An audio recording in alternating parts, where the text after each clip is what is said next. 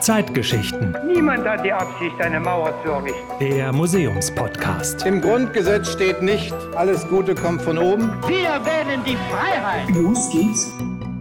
Willkommen bei neuen Folgen von Zeitgeschichten, der Museumspodcast. Das ist der Podcast der Stiftung Haus der Geschichte der Bundesrepublik Deutschland. Und zu dieser Stiftung gehören vier Museen. Eines in Bonn, das Haus der Geschichte, eines in Leipzig, das Zeitgeschichtliche Forum Leipzig und zwei in Berlin, nämlich das Museum in der Kulturbrauerei und der Tränenpalast. Und jedes dieser vier Museen beschäftigt sich mit einem anderen Teilaspekt der deutsch-deutschen Geschichte nach 1945. Ich bin Maike Rosenplenter und in den ersten Podcast-Folgen haben wir euch mitgenommen ins Haus der Geschichte nach Bonn. Diesmal sind die anderen drei Museen dran, in Leipzig und Berlin. Hier werden wir uns regelmäßig Ausstellungsstücke raussuchen, die eine besondere Bedeutung haben für die deutsch-deutsche Geschichte, für das Leben in der DDR oder für das Zusammenwachsen von Ost und West nach der Wiedervereinigung. Und in jeder Folge hole ich mir eine oder einen der Stiftungshistorikerinnen oder Historiker dazu, der oder die mir ein bisschen was erzählt zu dem Ausstellungsstück der jeweiligen Folge. Los geht's im Zeitgeschichtlichen Forum Leipzig und wenn ihr da so na, etwa die Hälfte durch seid durch die Ausstellung, dann kommt ihr zu einem Steg. Und dieser metallene Steg, der bringt euch von der DDR-Zeit in eine Zeit des Umbruchs zur friedlichen Revolution 1989. Und in dieser neuen Zeit, in diesem neuen Raum, da seht ihr unter anderem ein Stück des Zauns der deutschen Botschaft in Prag. Daneben ganz viele Schlüssel, die dort liegen gelassen wurden. Und etwas verstreut davor liegen ein Wanderrucksack und Wanderschuhe rum. Davor ist eine Vitrine mit Bildern aus einem Fluchtalbum und etwas versteckt unter dieser Vitrine liegt eine graue Mappe. Da drin sind noch mehr Objekte und Fluchtgeschichten von Menschen zu finden. Und es lohnt sich wirklich, da mal reinzuschauen. Und das dürft ihr auch. Die sind extra dafür da. Und in dieser Mappe, ganz hinten, ist ein Telegramm abgedruckt. Wir nehmen heute ein echt verstecktes Objekt. Und der Text von diesem Telegramm ist, naja, wie sich das gehört, sehr kurz. Herzlichen Glückwunsch, Ulrich, Bernd und Christoph. Und wer war das jetzt? Was hat das mit den Wanderschuhen zu tun? Und warum reden wir da jetzt eigentlich drüber? Das kann uns Cornelia Lobmeier erklären. Sie ist wissenschaftliche Mitarbeiterin im Zeitgeschichtlichen Forum Leipzig. Hallo, Frau Lobmeier. Hallo. Wer sind Ulrich, Bernd und Christoph? Ja, hinter diesen Namen, das sind Tarnnamen, äh, verstecken sich drei junge Frauen, drei Schwestern aus Naumburg, Ulrike, Bärbel und Christiane. Damals, zum Zeitpunkt, als dieses Telegramm abgefasst wurde, waren sie zwischen 21 und 17 Jahre alt. Und dahinter verbirgt sich eine spannende Geschichte, wie sie so oder so ähnlich damals im Sommer 89 hunderttausendfach passiert ist. Was war das für eine Geschichte? Ja, also dieses Telegramm war eine verschlüsselte Botschaft an die Eltern in Naumburg, die diese drei Schwestern äh, geschickt haben, nachdem ihnen die Flucht über Ungarn nach Österreich in den Westen gelungen war. Und zwar haben diese drei äh, die Möglichkeit genutzt, beim paneuropäischen Picknick am 19. August 89 in der Nähe von Schopron die Grenze zu überwinden, um in den Westen zu kommen. August 89, klar, da gab es die DDR noch, da gab es die Grenze noch, die Grenzen waren auch noch geschlossen. Wie schwierig war zu dieser Zeit eine Flucht? Es gab zwei Möglichkeiten für die Ostdeutschen in den Westen zu kommen. Das eine war ein Ausreiseantrag, der bedeutete, dass man lange warten musste, dass man in dieser Zeit Benachteiligungen, Schikanen ausgesetzt war. Und auch nicht immer wurde so ein Ausreiseantrag genehmigt. Man musste dann triftige Gründe vorweisen. Oder es blieb eben nur die Flucht. Und Honecker hatte noch im Januar 89 gesagt, die Mauer werde noch 100 Jahre stehen bleiben, solange die äh, Bedingungen existieren, unter denen sie gebaut wurde. Das heißt, eine Hoffnung, dass sich die Grenzen öffnen würden oder dass es gelockerte Reise- und Ausreisebestimmungen geben wurden, die waren zunichte gemacht worden. Aber warum wollten die Frauen denn überhaupt ausreisen? Ja, also die drei Schwestern kamen aus einem Elternhaus, was sehr kritisch auf politische Entwicklungen schaute. Es gehörte zum Ritual, dass man abends beim Abendessen über die Tagesereignisse diskutierte und dann auch über politische Entwicklungen sich unterhielt. Insofern waren sie alle drei sehr politisch wach und kritisch der DDR gegenüber eingestellt. Hinzu kam, dass das Elternhaus auch äh, sehr kirchlich engagiert war und die ähm, Familie selbst hatte zahlreiche ähm, Drangsalierungen auch zu erleben. Das eine war, Ulrike, die Älteste, hatte viermal eine Absage für ihren Studienwunsch bekommen. Unter anderem wurde damals angeführt, dass sie sich geweigert hatte, den Solidaritätsbeitrag zu zahlen, weil sie sagte, sie könnte nicht sehen, ob dieser Beitrag auch tatsächlich für humanitäre Zwecke eingesetzt wurde. Die Mutter war Lehrerin für Musik. Sie wurde entlassen, weil sie im Musikunterricht eher Volkslieder mit den Schülern einübte als sozialistische Kampflieder. Das wurde als Nachweis für ihre äh, kritische Einstellung zum sozialistischen Staat angesehen und damit konnte sie also nicht mehr vor äh, Schulkindern auftreten. Der Vater war Bauingenieur. In seinem Betrieb hatte er sich häufig für die Reformpolitik, wie sie in der Sowjetunion unter Gorbatschow eingeleitet wurde, ausgesprochen. Auch da wurde ihm nahegelegt, das nicht mehr zu tun. Das waren so die täglichen, alltäglichen Schikanen, die die Familie ausgesetzt war. Und insofern sahen sie für sich keine positiven Zukunftsaussichten mehr in der DDR. Das heißt, das war auch keine spontane Reaktion auf die Ereignisse 1989, oder?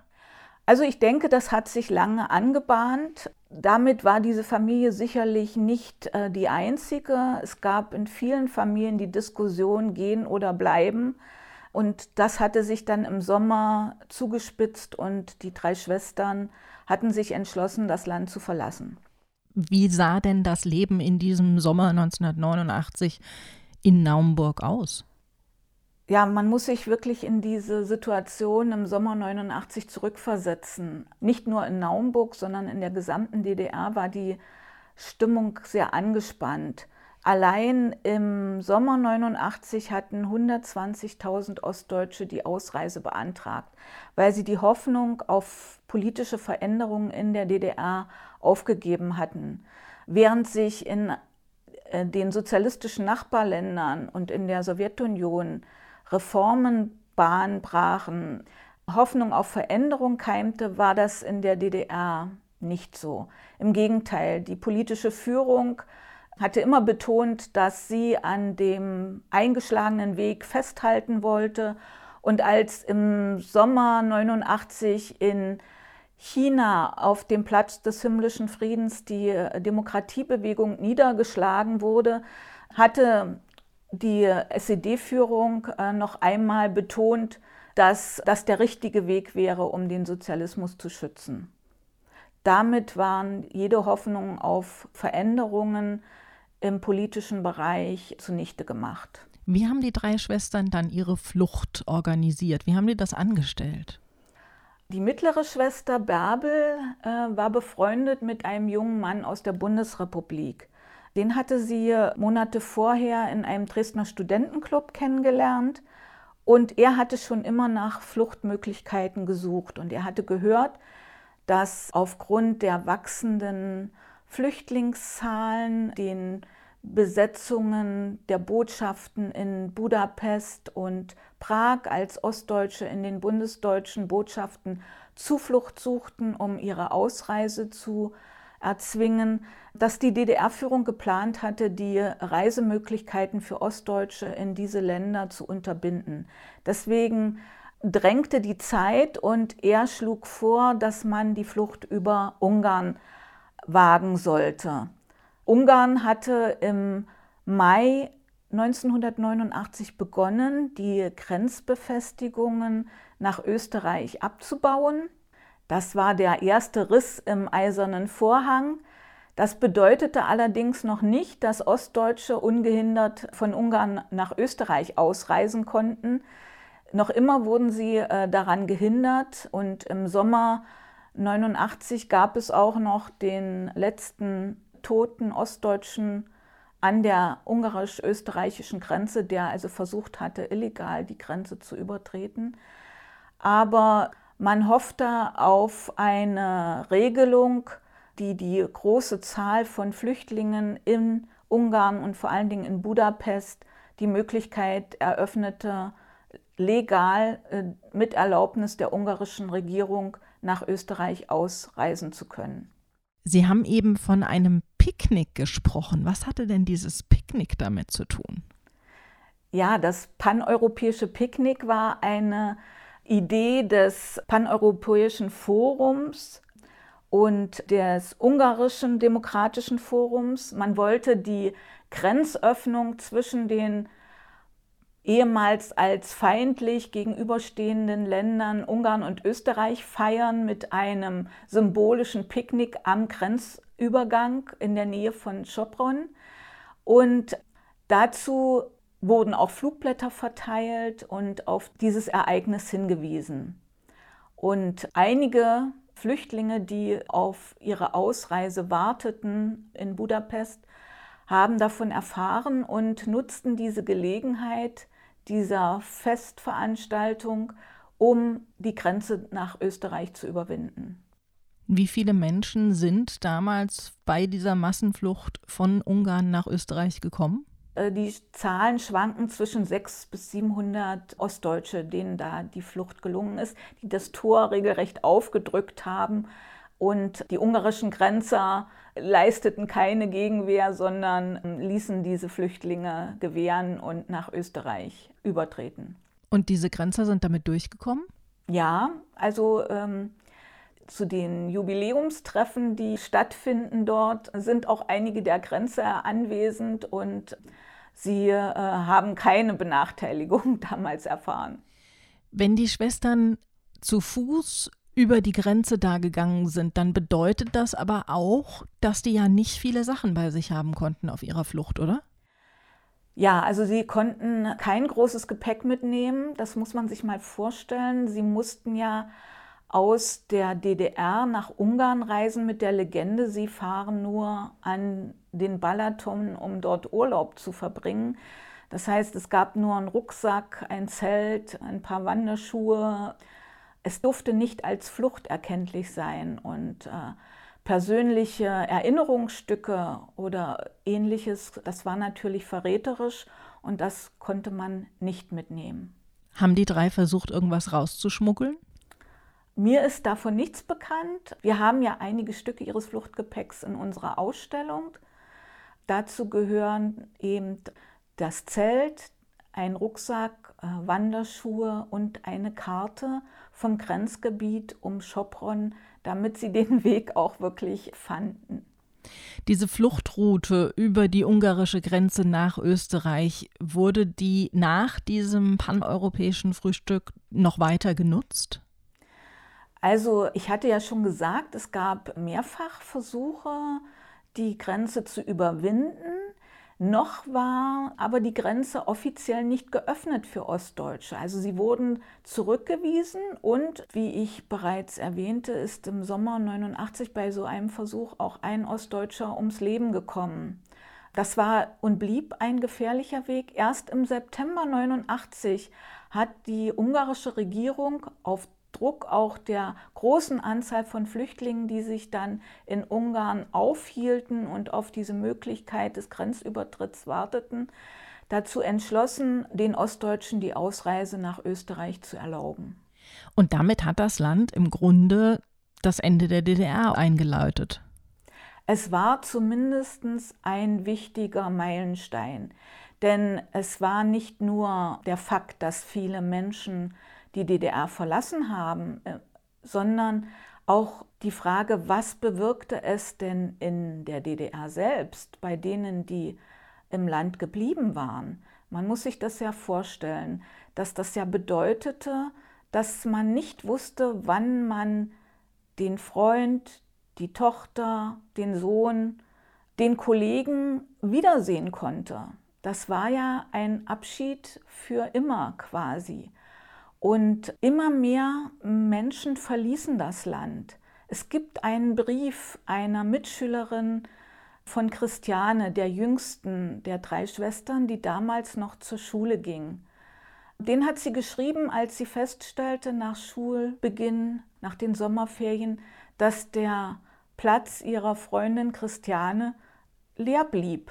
Und was steht da drin? Ja, in diesem Brief äh, schreibt diese Freundin ihre Gefühle, dass sie sich einerseits fragt, ist sie denn ähm, gar nichts wert der Freundin, dass sie sie verlässt, aber eben auch das Verständnis dafür, dass sie die Christiane unter diesen Bedingungen nicht mehr so weiterleben wollte und dass sie diesen Weg gesucht hat. Aber die Hoffnung auch, dass sie eine gute Zukunft hat und dass sie diese Gespräche äh, vermissen wird, den kritischen Geist vermissen wird und dass man eigentlich solche Menschen wie Christiane und ihre Schwestern gerade in der Situation auch in der DDR gebraucht hätte. Wissen wir denn, was aus den Schwestern geworden ist? Ja, also nachdem sie das Telegramm an ihre Eltern geschickt hatten, hatten die äh, Eltern die Möglichkeit, durch einen genehmigten Verwandtenbesuch in die Bundesrepublik zu reisen. Da stand wohl ein Familienjubiläum an und unter solchen Bedingungen, bei solchen konkreten Anlässen war es auch gestattet, für Besuchsreisen in die Bundesrepublik zu reisen. Obwohl die Frauen vorher geflüchtet sind? Deswegen war es sehr wichtig, dass diese Flucht so lange wie möglich unentdeckt bleibt und deshalb auch dieses verschlüsselte Telegramm. Die Eltern konnten ausreisen und so dass sie dann nicht wieder zurückkehrten in die DDR und die Familie in der Bundesrepublik dann wieder vereint war. Die drei Schwestern haben studiert, das heißt, ähm, dieser Text auf dem Telegramm, der war vorher mit den Eltern abgesprochen und es ist tatsächlich auch bis zu dieser Familienfeier im Westen niemand dahinter gekommen, dass die drei Schwestern tatsächlich geflohen sind. Ja, das war noch eine sehr heikle Situation, weil beim paneuropäischen Picknick auch viele Journalisten anwesend waren, auch Fotojournalisten, die Bilder von dem Grenzübertritt gingen um die Welt und man hatte große Sorge, dass man entdeckt wird, weil die Stasi natürlich die internationalen Medien auch verfolgte und dass die drei Schwestern erkannt wurden und damit dann den Eltern die Ausreise in die Bundesrepublik besuchsweise verwehrt wird. Das war zum Glück nicht der Fall, obwohl, glaube ich, der Stern eine große Fotoreportage gebracht hat und der Zeitabstand war wahrscheinlich zu kurz, als dass die Stasi da hätte reagieren können. Wie sind die drei dann in der Bundesrepublik nach dem Grenzübertritt aufgenommen worden? Es gab ja zu dem Zeitpunkt schon sehr viele Flüchtlinge aus der damaligen DDR. Ähm, ja, sie waren aber mit so die ersten, die tatsächlich in einer größeren Anzahl in den Westen kamen.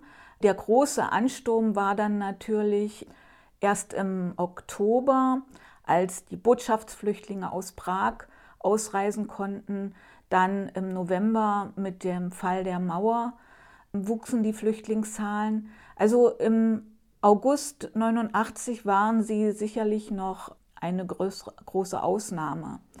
Aber Christiane, die äh, hat darüber reflektiert und hat gesagt, für sie war die besondere Erkenntnis, dass sie gemerkt hat, obwohl man ja eigentlich eine gemeinsame Sprache spricht, hat sie doch sehr viele Unterschiede gemerkt. Und es ist ihr gar nicht so leicht gefallen. Man glaubt ja, ein geteiltes Land, die gleiche Sprache, die gleiche Geschichte und Kultur über viele Jahrhunderte, Jahrtausende hinweg, das ist einfach äh, wie heute von von Magdeburg nach Göttingen ziehen. Aber das war es nicht. Es hat schon auch Eingewöhnungszeit gebraucht und Anpassungsfähigkeit. Aber die drei haben ihren Weg gemacht. Und sie sind alle auch im Westen geblieben, auch die Eltern? Die Eltern sind Anfang der 90er Jahre wieder nach Naumburg zurückgekehrt. Sie haben dort eine Firma gegründet und äh, sich selbstständig gemacht. Und die Schwestern haben aber hier im Westen studiert?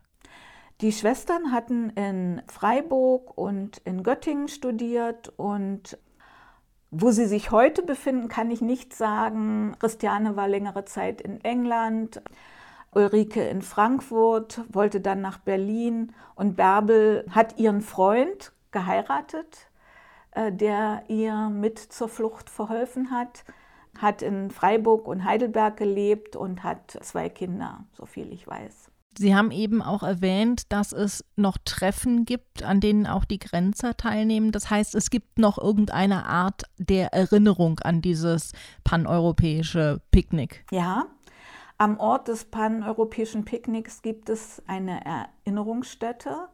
Eine Skulptur erinnert an diesen ersten Durchbruch durch den eisernen Vorhang zwischen Ost und West. Und äh, zu den Jubiläumstagen gibt es auch Treffen von Flüchtlingen, die damals die Chance genutzt haben zur Flucht, von Grenzern, von den Organisatoren, um an diesen besonderen Tag zu erinnern. Was ein verschlüsseltes Telegramm mit der friedlichen Revolution und dem wiedervereinigten Deutschland zu tun hat, das hat uns Cornelia Lobmeier erklärt. Danke Ihnen dafür. Ja, bitteschön. In der nächsten Folge wandern wir ein paar Jahre weiter zurück in der Geschichte, nämlich in die 1950er Jahre.